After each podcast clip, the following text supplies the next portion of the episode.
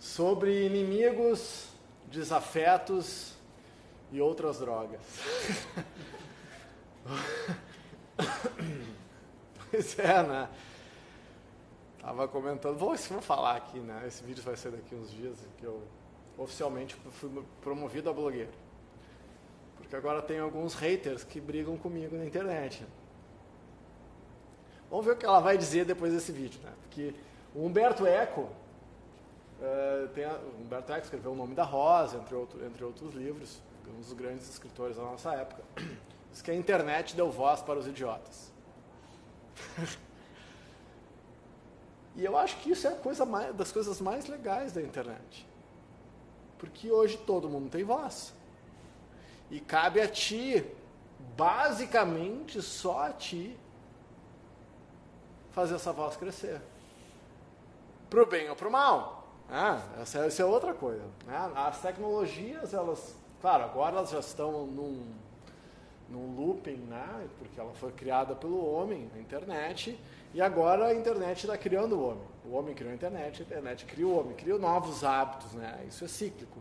Mas na sua origem e no dia a dia, o que eu vejo, que eu, né?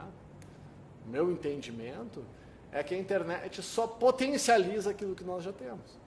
Para quem já estudou um pouquinho de Henry Castells, que é um dos grandes papas da, da, do estudo das redes, uh, estuda um pouco de redes, de conexão, Maturana e Varela, né, que fala das sociedades e as organizações autopoéticas e que, se auto, que são biólogos, né, que as, as organizações que se organizam e se reorganizam, uh, tem um conceito que, eu esqueci o nome do conceito da química, que é quando um organismo entra no sistema, diz que o grupo, se o organismo não se adapta no sistema, o grupo expulsa o organismo. É isso?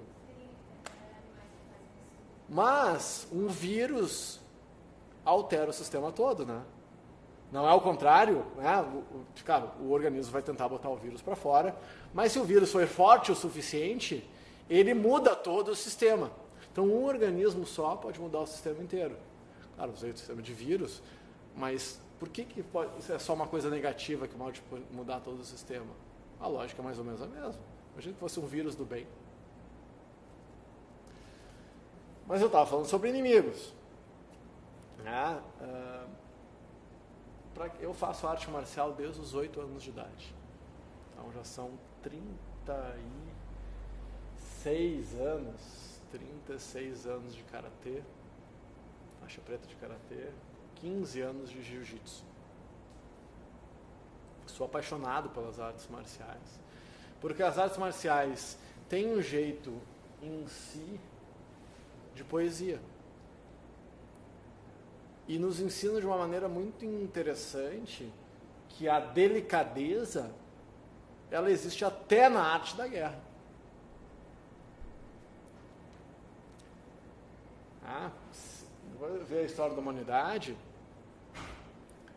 Tem formas de matar com gentileza e tem formas de deixar viver com tortura. Nem sempre deixar viver, nem sempre não morrer significa estar vivo. As boas. Né? Nem sempre não morrer significa estar vivo. Mas eu não esqueci que nós estamos falando dos inimigos.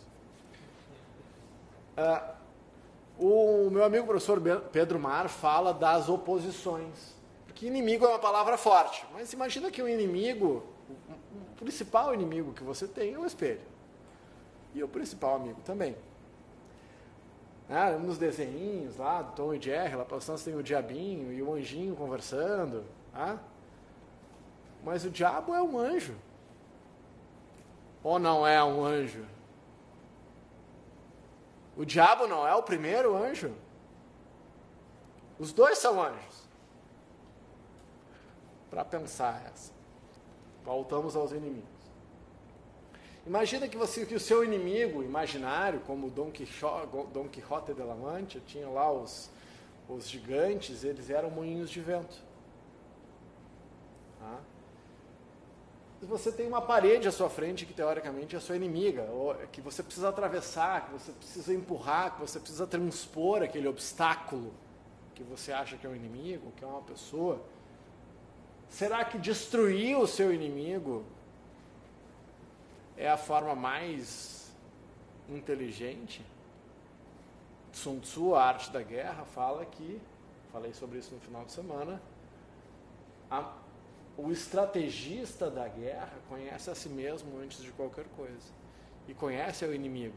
E se conhecer a si mesmo e o outro, de 100 batalhas vencerá 100. Mas a verdadeira vitória se dá quando a gente não entra na guerra. Se o cara é bom mesmo, ele ganha sem precisar entrar na disputa. Quem já foi um dia advogado, como no meu caso, sabe, que, sabe o custo de uma bravata jurídica. A gente sabe o custo de brigar com o pai, com a mãe, com o marido, com a mulher. O custo emocional de uma guerra. Custo. Quanto nos custa isso? E se eu conseguir resolver sem precisar brigar de verdade? Ou no caso eu entre na batalha, ela seja o mais rápido e o mais limpa possível. Tá, mas o que, que isso tem a ver com os inimigos e como é que eu utilizo a questão do do inimigo? A gente pode usar outra palavra para quem fica desconfortável com a palavra inimigo. Com a forma de se conhecer. No karatê, por exemplo, no judô é assim, você entra no dojo, primeira coisa, antes de qualquer coisa, gratidão proativa. Cumprimento o tatame, cumprimento o professor, cumprimento os colegas e cumprimento a foto do Gishin Funakoshi, o mestre que criou o karatê. Antes de qualquer coisa aconteça naquele ambiente, você agradece. Porque a gratidão na tradição oriental, ela é proativa. A gratidão não vem depois. Você não é grato por causa, que, porque aconteceu uma coisa ou não. Você é grato antes, porque é uma forma de ver e estar no mundo. E eu estou usando o paradigma da arte marcial porque tu só evolui na arte marcial com, com um opositor. Como que eu vou evoluir no jiu-jitsu, no karatê, se eu não tenho um inimigo, que no caso é o meu melhor amigo para fazer com que eu evolua? A minha evolução se dá tão exclusivamente em função do meu inimigo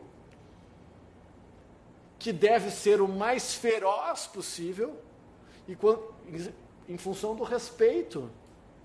Quanto mais feroz, quanto mais aguerridos for o meu oponente, mais ele me dá chance de evoluir.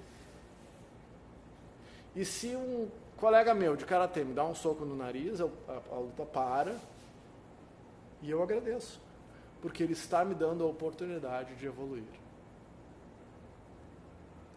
Claro que essa linguagem da arte marcial acaba sendo contrastante, porque ela pode ser um pouquinho tensa, né?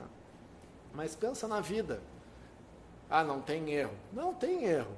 Mas o erro é uma oportunidade de tu acertar. Eu entendi isso que a gente estava falando antes da aula. Então, naquele momento, se você olha, errei. Ah, não foi um erro. Não, errei. Bom, vamos aprender com esse erro.